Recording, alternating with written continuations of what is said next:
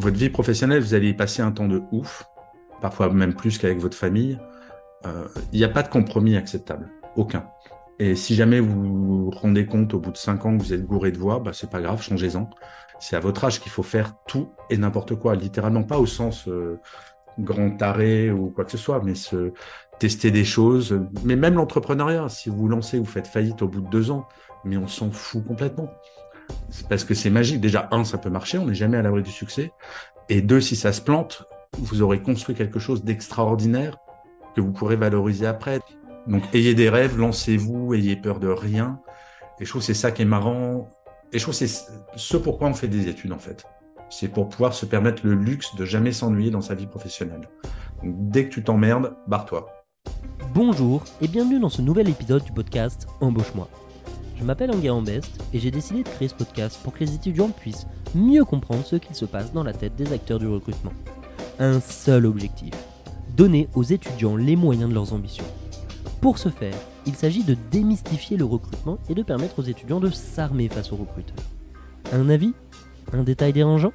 Une proposition d'amélioration?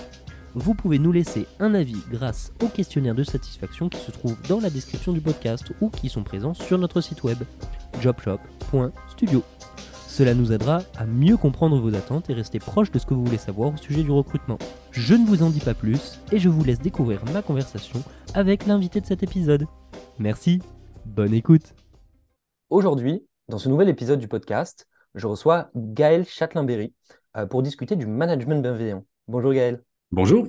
Euh, un peu, dans un premier temps, pour les auditeurs qui nous écoutent, est-ce que vous pourriez un peu résumer votre parcours depuis euh, votre entrée chez Rico jusqu'à aujourd'hui, euh, votre poste de chroniqueur à la tribune que vous occupez actuellement? Oula, ça va être long. Hmm. Alors, je précise, je, n'occupe pas un poste à la tribune, je suis chroniqueur indépendant à la tribune, ce qui est très différent. Hmm. Euh, mon parcours, j'ai fait un parcours en entreprise pendant un peu plus de 20 ans à des, des postes, souvent de manager et de dirigeant, notamment dans les médias. Donc, je suis passé, euh, certes, mon début de carrière, c'était chez Rico. Ensuite, je suis passé par Velux. Après, j'ai été musicien pendant 5 ans. Et après, je suis passé par TF1, Énergie, Canal+, euh, l'Institut national de l'audiovisuel. Et j'ai décidé il y a 6-7 ans ben, de consacrer ma vie à l'écriture, aux conférences, aux podcasts, à essayer de d'évangéliser les managers et les entreprises pour un management bienveillant. Donc ça, ça remonte à 7 ans maintenant, parce que j'ai fait le constat pendant mes 20 ans en entreprise qu'on se fait beaucoup de mal au travail et que on est très mauvais en France sur ces sujets-là. Donc euh, il y avait des choses à changer. Vous lancez le podcast Happy Work. Qu'est-ce qui fondamentalement vous pousse à dire le management bienveillant doit être véhiculé, je dois faire un effort ou du moins je dois transmettre un certain nombre de pratiques que j'ai euh, justement recensées. Qu'est-ce qui vous pousse à faire ça? C'est quand j'ai arrêté d'être en entreprise et moi j'ai managé beaucoup de managers et, être bienveillant me semblait être une évidence parce que j'ai été éduqué comme ça et je m'apercevais qu'en entreprise c'était très très loin d'être une évidence et que souvent les managers et les manageuses euh, se comporter de façon détestable, pouvait pousser des gens au burn-out, pouvait être euh, malveillant parfois. Et donc voilà, je me suis dit qu'il y a un message à passer parce que moi, ça me semblait évident. Ça ne l'est pas. Et à l'époque, euh, le premier truc que j'ai fait, c'est euh, de sortir un livre qui s'appelle Mon boss est nul, mais je le soigne, dans lequel le concept de management bienveillant est apparu pour la première fois et qui a fait un carton donc euh, les gens au début se moquaient de moi, après ils se sont dit c'est une mode et maintenant plus personne remet ce concept en question en fait. Personne voudrait un manager malveillant. Bien sûr. Et euh, justement une question là-dessus, des managers en entreprise sont ont justement n'ont pas ce management bienveillant. Qu'est-ce qui fait que fondamentalement vous l'avez et que d'autres ne l'ont pas? Qu'est-ce qui vous pensez est le facteur commun euh, de ce management un peu malveillant ou du moins non éclairé? La formation, c'est vous savez, il y a le mouvement qu'on appelle de la grande démission en ce moment. Donc, il y a beaucoup d'entreprises qui réalisent que ben, on quitte pas une entreprise, on quitte un manager. Donc, en formant les managers, ben, tout le monde peut, euh, apprendre le management bienveillant. C'est extrêmement simple, en fait. C'est que du bon sens. Ok, très clair. Euh, pour revenir un peu sur aujourd'hui ce que vous faites, c'est quoi un peu votre quotidien si vous deviez l'expliquer à des jeunes étudiants euh, sur qu'est-ce que vous faites au quotidien? C'est quoi un peu vos journées type il n'y a pas de journée type, c'est pour ça que c'est bien. Euh, je suis ce qu'on appelle un hyperactif, donc vous ne le voyez pas, mais devant moi, il y a euh, trois écrans d'ordinateur. Donc euh, aujourd'hui, je vais devoir enregistrer deux épisodes de podcast, Happy Work. un épisode de podcast pour un tout nouveau podcast que je lance qui s'appelle Happy Love, que j'adore. J'adore ce podcast. Je vais écrire mon prochain livre qui sort en avril 2023. Je vais passer beaucoup de temps sur les réseaux sociaux, notamment LinkedIn, où je suis plutôt un des, enfin, je suis un des plus gros influenceurs français sur LinkedIn. Qu'est-ce que je vais faire d'autre euh, C'est déjà pas mal. non, il n'y a pas une journée type, en fait. C'est ça qui est, qui est plutôt agréable. Il n'y a vraiment pas de journée type. Et quand on est hyperactif, mieux vaut pas avoir de journée type. Ouais, bien sûr, bien sûr. Bah, en tout cas, ça me semble effectivement très bien rempli. Aujourd'hui, la thématique du podcast, qui est à destination des étudiants, c'est d'arriver à parler de développement personnel et justement de ce bien-être au travail.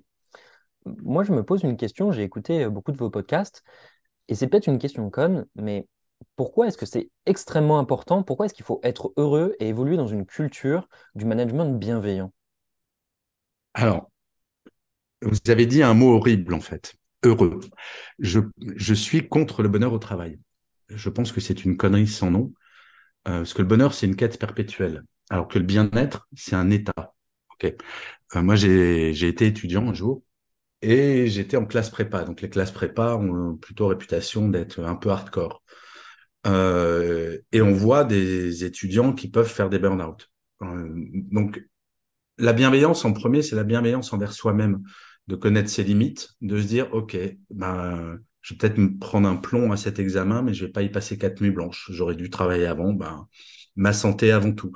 Donc, c'est pas une question d'être heureux ou de bonheur, c'est une question de prendre soin de soi et d'être conscient qu'on a des limites. Mais il y a une chose qui n'a pas de prix, c'est le bien-être. Et le bien-être, euh, ouais, c'est plus important que d'avoir euh, une bonne note à un examen. Mais je le dis même à mes enfants, vous voyez. Donc, euh, oui, parce que ça se voit pas dans un podcast. Je suis un vieux et et je pourrais être votre père. oui, bien sûr. Et, du coup, je me permets de, reformuler ma question. Pourquoi est-ce que c'est fondamentalement important d'avoir un management bienveillant et d'être dans une posture euh, de bien-être au travail? Pourquoi est-ce qu'on se pourrirait la vie au travail, en fait? C'est euh, la question, pardon, hein, mais la question en tant que telle n'a pas de sens. Mais malheureusement, c'est l'héritage de, de siècles de vie en entreprise où on pense que le travail, on doit forcément souffrir mais c'est pas une c'est pas une fatalité. Et maintenant avec la grande démission, le chômage de masse qui recule, moi je fais partie d'une génération qui a pu entendre cette phrase dite par un manager. Dis donc, si t'es pas content, il y en a 10 qui veulent ton boulot. Parce que chômage, parfois à plus de 10%, chômage de masse. Votre génération a cette chance, c'est que vous allez pouvoir potentiellement dire à votre manager, dis donc, si tu te comportes encore une fois comme ça, il y a 10 boîtes qui veulent me recruter. Ben, entre les deux mondes, je préfère le vôtre. Et, euh, et, pourtant, on a des boîtes euh, aujourd'hui qui existent. Je pense que les plus, les plus beaux exemples encore aujourd'hui sont les exemples en banque. Euh, pour ne citer personne, on pourrait parler de boîtes anglo-saxonnes avec des cultures très particulières. Qu'est-ce qui fait que, enfin, comment vous réagissez par rapport à ça? Parce que finalement, c'est des cultures d'entreprise qui sont aussi extrêmement fortes, sur lesquelles on va travailler le vendredi soir jusqu'à 23 h Qu'est-ce qui, comment est-ce que vous vous situez par rapport à ça? Est-ce qu'il y a quand même un entre-deux Je peux vous garantir que ces boîtes-là qui en avaient strictement rien à faire avant la pandémie, d'être bienveillantes, faire attention aux salariés, maintenant ont du mal à recruter. C'est une des Big Four à la défense, a perdu 25% de ses salariés en six mois. 25% ont démissionné. Donc euh, ces boîtes-là n'ont pas le choix que de changer. Mais même des grands groupes, on pense à des très très grands groupes, pour moi quand je sortais d'école de commerce, c'était un fantasme d'intégrer ces grands groupes c'est fini. Ils galèrent comme des malades pour recruter. Et donc, la seule possibilité, c'est de changer le management et que les réunions le vendredi à 19h30, ben non, on n'en fait plus. Et que les emails pendant le week-end ou les vacances, ben on n'en fait plus. Donc, c'est tout un changement de culture, mais c'est pas faute de les avoir prévenus. Hein. Ça fait des années qu'on les prévient. Et là, ils se le prennent en pleine face parce que si vous êtes bac plus 2 minima dans une grande métropole, la probabilité que vous soyez au chômage, est nul. Nul. C'est-à-dire que c'est le plein emploi pour votre génération de diplômés. Le plein emploi. Il bah, faudrait être bien couillon pour, si vous avez le choix entre trois boîtes et il y en a une, parce que vous allez aller sur Glassdoor, vous allez vous renseigner, il y en a une où vous savez que le management est bienveillant, que vous aurez une vie privée, et les deux autres où vous allez être massacré, faudrait être bien couillon pour aller dans celle qui va vous massacrer. Ensuite, vous avez le droit d'être sadomaso, hein, mais, euh, mais mmh c'est rare quand même. Et justement, toujours sur cette notion de développement personnel, il y a quelque chose qui est très important en tant qu'étudiant quand on découvre le monde du travail et qu'on n'est pas sensibilisé à ces pratiques et qu'on ne comprend pas très bien comment elles, fonctionnent. C'est très difficile d'arriver à savoir comment est-ce qu'on détecte ce genre de choses. Et la question que j'aimerais vous poser, c'est comment est-ce que quand on se met dans une posture de recherche d'emploi, à quoi est-ce qu'il faut faire attention euh, côté entreprise? Alors, il y a plusieurs choses. Déjà, il y a des sites internet qui vous permettent de vous renseigner. Je pense à Glassdoor, par exemple. Rien ne vous empêche de contacter des salariés dans l'entreprise par LinkedIn. Et pendant les entretiens, il y a, moi, il y a une question que je recommande toujours. Vous savez, en fin d'entretien, il y a toujours cette question par le recruteur est-ce que vous avez encore une question? Puis on est emmerdé avec cette question. On dit oh, putain, si j'en pose pas une super intelligente, j'ai passé pour un crétin. Ben, moi, je recommande toujours cette question c'est qu'est-ce qui fait que vous, en tant que salarié de cette entreprise, tous les matins, vous êtes content de venir travailler? Alors, non seulement ça fait plaisir à la personne qu'on s'intéresse à elle, donc c'est vachement valorisant, mais en plus, en fonction de la réponse, ça vous donne des vraies indications sur qu'est-ce qui se passe dans cette boîte. Si la personne bafouille, bah, bah, bah, c'est pas bon signe. Si au contraire, la personne dit bah moi, euh, bah, c'est cool parce que j'ai un bon équilibre vie privée, vie perso, ils sont attentifs à ça. Enfin bref, pendant l'entretien, vous avez le droit de poser des questions. Vous devez poser des questions sur des sujets justement de bien-être, de management, de dire est-ce que ça arrive de faire des réunions à 22 heures euh, le vendredi? Bref, vous avez le pouvoir, mais littéralement, parce que les entreprises sont en chien pour recruter. Donc, euh, vous n'avez pas de compromis à faire. C'est fabuleux. Justement, je me posais aussi une autre question, c'est que parfois on a le cliché un peu pour les premiers stages euh, de faire des boulots peu intéressants, comme par exemple faire les cafés, faire les comptes rendus, etc. On l'a tous fait. Est-ce que ça existe? Bah oui. Bah, vous savez que vous n'allez pas commencer votre carrière en étant PDG. Hein. Hum, bien sûr. vous pouvez, c'est rare. Non, non, mais et, en plus, vous savez quoi? Moi, il y a un truc que j'ai vraiment regretté à l'époque. Avant de rentrer en école de commerce, on avait l'obligation de faire un stage ouvrier et ça a été supprimé pour des questions budgétaires. Bah, je trouve ça dommage. Moi, je trouve ça bien de commencer par euh, faire les cafés, les comptes rendus, faire euh, des tâches qui nous semblent subalternes à nous, les futurs diplômés ou les diplômés. Mais pour autant, il n'y a pas de sommétier dans une entreprise. Du bas au sommet de l'échelle, il n'y a pas une personne qui soit pas fondamentale, pas une. Et donc, euh, ouais, c'est bien de faire ce genre de choses aussi. Et on, on parlait tout à l'heure de, par exemple, mauvaises pratiques en termes de management, donc qui ne favorisent pas le bien-être. Comment est-ce que, en tant qu'étudiant, maillon de la chaîne, quand on arrive dans une entreprise et qu'on fait face à des pratiques malsaines, comment est-ce qu'on peut agir? Est-ce qu'il vaut mieux euh, changer, partir? Est-ce qu'on peut essayer de les faire bouger à notre échelle? Vous savez, vous êtes un être humain face à un autre être humain. Donc, allez voir la personne qui euh, est maltraitante d'une manière ou d'une autre et lui dire très poliment, écoute, en tête à tête, hein, pas en public, écoute, euh, ce comportement me, gêne pour telle et telle et telle raison, est-ce qu'il serait possible d'en changer ou, peux-tu m'expliquer pourquoi tu te comportes comme ça? Et euh, dans 90% des cas, ça s'appelle manager son manager. Euh, on n'a pas à accepter des comportements qui nous font du mal. Rien ne légitime ça. Et c'est pas parce que vous êtes étudiant que vous n'avez pas voix au chapitre, c'est pas parce que vous êtes étudiant que vous devez être maltraité. Vous devez parler au manager de façon très calme en disant bah voilà, tu m'as crié dessus euh, en réunion, tu peux très bien dire la même chose sans me hurler dessus. Je comprends que tu sois énervé parce que j'ai fait une boulette, ça peut arriver. Par contre, tu peux le dire poliment, sans me traiter de connard. Et j'ai des exemples comme ça. Après, je reçois beaucoup de témoignages de gens qui se font traiter de connard par leur manager. Bah, c'est pas acceptable. Il y a des limites. Et la bienveillance, c'est pas dire tout est parfait. La bienveillance, c'est d'aller voir son collaborateur ou sa collaboratrice en disant, écoute, je suis pas satisfait de ce que tu as fait. Donc, tu vas m'expliquer pourquoi tu l'as fait comme ça et on va faire en sorte que ça se reproduise plus jamais. Eh ben, on fait passer le même message. Le salarié va progresser ou le stagiaire va progresser sans pour autant l'avoir humilié. Donc, hmm. euh, vous, vous avez le droit de vous exprimer. Mais non, mais c'est même pas le droit, le devoir de vous exprimer. Bien sûr. Et in fine, ça peut arriver qu'il y ait un, un pervers narcissique, mais c'est rarissime. Et la solution extrême, bah, c'est de partir, effectivement. Mais c'est vraiment extrême. Bien sûr.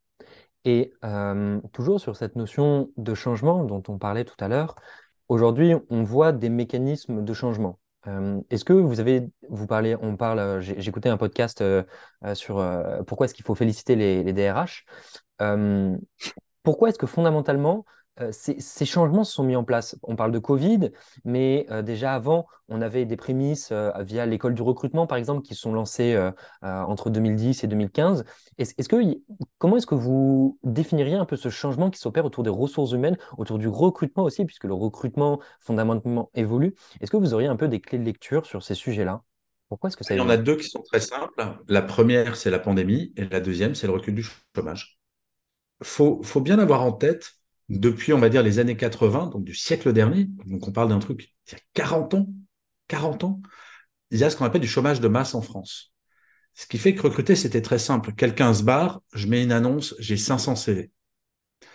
Là, le chômage recule très fortement. Sur votre génération de jeunes diplômés, on est au plein emploi. Eh ben, un recruteur, il est obligé de changer ses paradigmes parce que quand il envoie une annonce, c'est pas 500 réponses qu'il a, s'il en a deux, il est content. Et s'il a deux personnes qui viennent passer un entretien, il a vraiment intérêt à montrer que c'est un, c'est une bonne entreprise au sens humain du terme, parce que de plus en plus, et les candidats ont raison, ils vont demander, mais euh, quel est votre regard sur l'équilibre vie privée, vie professionnelle? Est-ce que vous avez une politique euh, en termes de RSE euh, Est-ce que les ressources humaines, il y a des stratégies qui sont particulières? Bref, c'est vraiment le recul du chômage qui fait changer tous ces paradigmes. Parce que les boîtes n'ont pas le choix. Et euh, toujours sur cette notion de transition, on discutait avec, euh, un autre podcasteur qui s'appelle Alexiev euh, du podcast The Human Factor. Et on parlait de la partie offre et demande d'un point de vue recrutement. C'est-à-dire que, comme vous venez de le souligner, il y a un espèce de rapport de force entre des candidats et des recruteurs. Et ces rapports de force, comme toute offre et demande, s'inversent régulièrement sous la forme de cycles. Est-ce que vous pensez qu'au fondamentalement, on peut reculer euh, sur ces aspects de changement et qu'on peut revenir à des pratiques d'antan si justement euh, on a euh, une, baisse de ce, une augmentation de ce chômage? Bien sûr. Vous savez, rien en termes de droit ou de comportement n'est jamais acquis, donc il faut être attentif. Mais ensuite, ça va dépendre de la responsabilité individuelle. je pense que un jeune diplômé qui commencerait sa carrière dans un environnement bienveillant avec un manager bienveillant, il n'a pas de raison de devenir malveillant. Ma génération, on a reproduit des schémas hérités de nos parents qui ont connu les Trente Glorieuses. Donc euh, les Trente Glorieuses, c'est euh, l'après-guerre. Euh, et eux-mêmes avaient hérité ça de la première ère industrielle. Bref, c'est tout est question d'héritage. Je pense pas qu'il y ait de retour en arrière radical. Mais par contre, il faut toujours être attentif. Toujours. C'est un peu un combat, en fait, euh, ce genre de choses. Oui, je vois. Et hum, c'est toujours très important d'arriver à les maintenir et de, maintenir ce qu'on veut maintenir et de ne pas le prendre pour acquis. Euh. et un, très bon exemple en est euh, le, dernier film de Simone Veil, qui justement mmh. en est une belle illustration, en tout cas, sur ces sujets-là. merci beaucoup, en tout cas, d'avoir répondu à ces questions. On arrive un peu sur les questions de la fin, mes questions rituelles que je pose à tous les intervenants. Euh, la première, c'est est-ce que vous auriez une anecdote de recrutement dont vous pourriez nous faire part? Une anecdote de... Ouais, alors moi, euh, je passais un entretien il y a très très très très très longtemps et j'arrive, euh, je sais plus quelle heure c'était le rendez-vous, disons que c'est 14 heures. Mmh J'arrive à 14 heures et c'était pour un très gros poste. Hein. C'était à l'époque, c'était pas des, petits postes. 14h05, 14h10, 14h15, pas de nouvelles et je suis parti. Je n'ai même pas prévenu. je me suis dit, si mon futur boss trouve que c'est normal de me faire poireauter sans prévenir, je pourrais pas travailler avec cette personne. Vous savez, les recrutements, c'est exactement comme les rencontres amoureuses. À un moment, s'il y a un truc qui déconne, faut pas insister. Juste, ça déconne, quoi. Et ensuite, le type m'a rappelé, genre, euh, une heure plus tard, en disant, ben, vous n'avez pas attendu?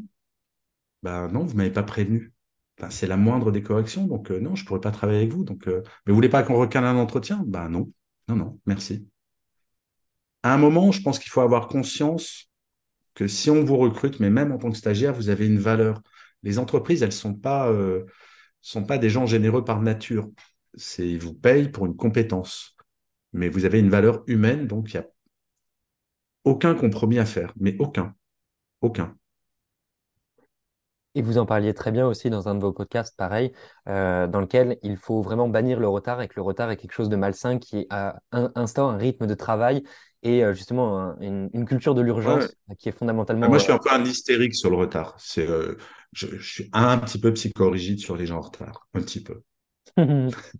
je, vous comprends, je vous comprends sur ce sujet-là, il n'y a, pas de, a pas de problème. La deuxième question, c'est comment est-ce que vous, personnellement, en tant que manager de manager, vous mesuriez la pertinence d'un recrutement et comment, de façon sous-jacente, vous estimiez le coût d'un mauvais recrutement et qu'est-ce que ça coûtait à, votre entreprise de vous tromper sur un recrutement? Question très dure. Alors, très honnêtement, j'ai recruté beaucoup, beaucoup de personnes dans ma carrière. Je me suis trompé une seule fois. Euh, bah, le coût, c'est du temps, c'est de la formation, c'est, euh, c'est. Je sais qu'il y a eu des, études qui donnent un coût, mais je me rappelle plus, je l'ai jamais en tête, j'ai aucune mémoire des chiffres.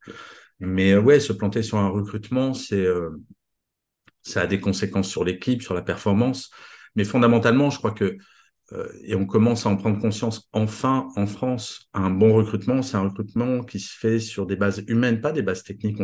pas qu'on s'en foute, mais on sait très bien si vous avez tel diplôme, telle, expérience, techniquement, vous tiendrez la route. Dans mes recrutements, ce qui m'intéressait, c'était euh, les passions des gens, ce qu'ils faisaient à côté, leurs valeurs, ce qui les faisait rire, euh, ce qui les révoltait.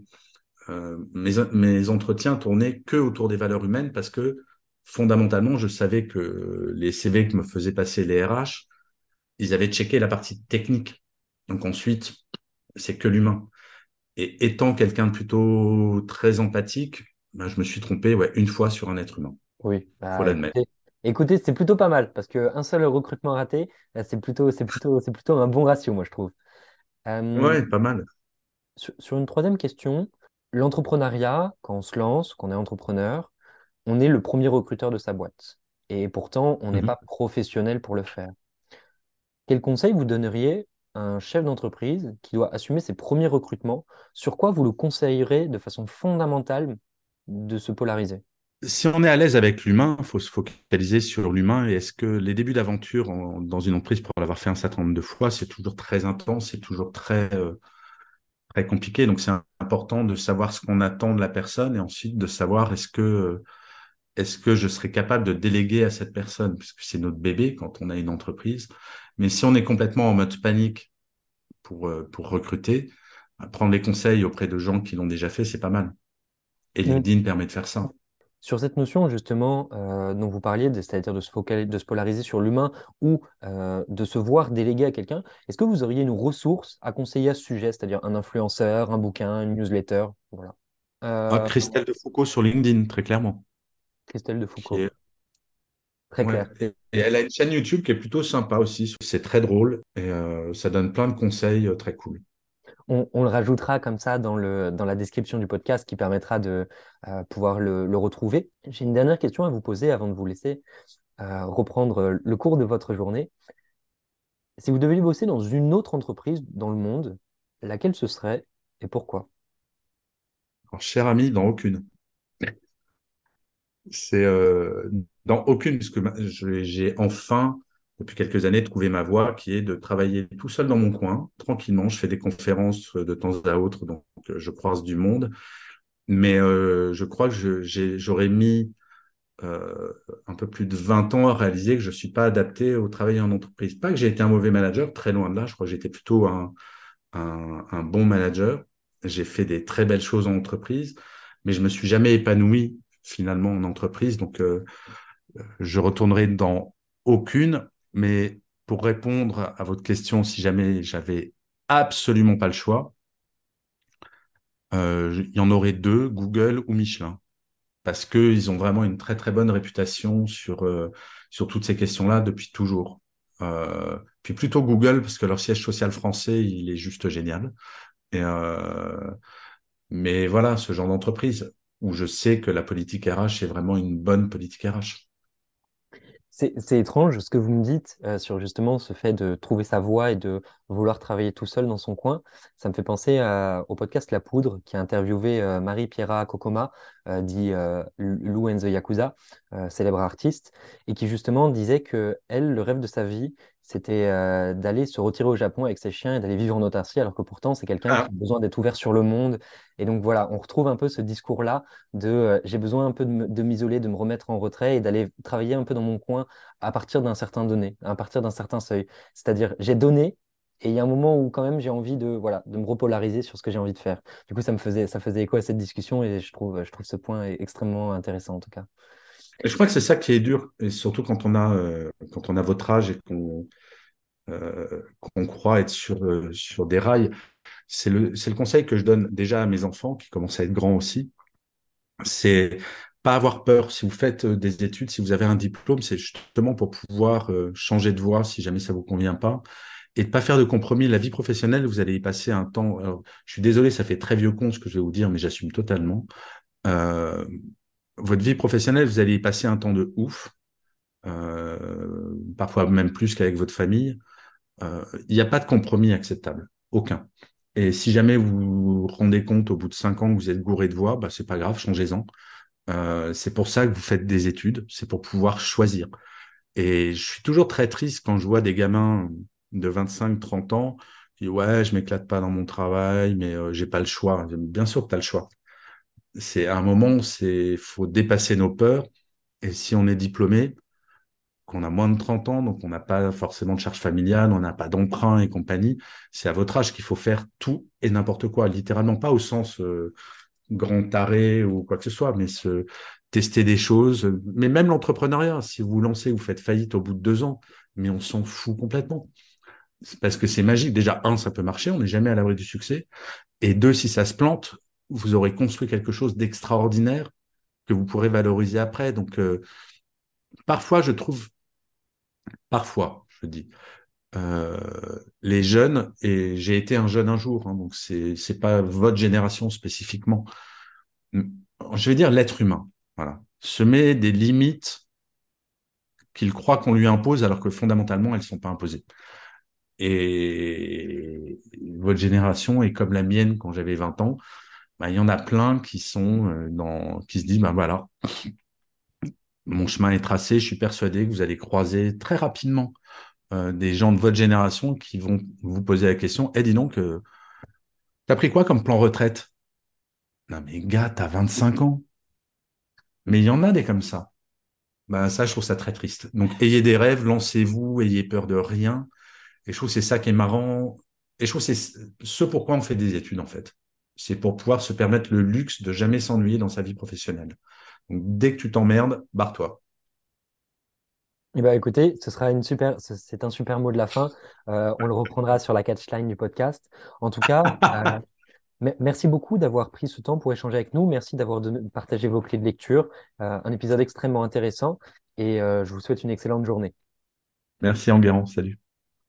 Si cet épisode du podcast Embauche-moi vous a plu, vous pouvez nous mettre 5 étoiles sur Apple Podcast. Cela aidera d'autres personnes à découvrir ce podcast. Cela nous aiderait particulièrement que vous laissiez un avis grâce au questionnaire de satisfaction présent sur notre site web jobshop.studio ou ce qui se trouve dans la description du podcast.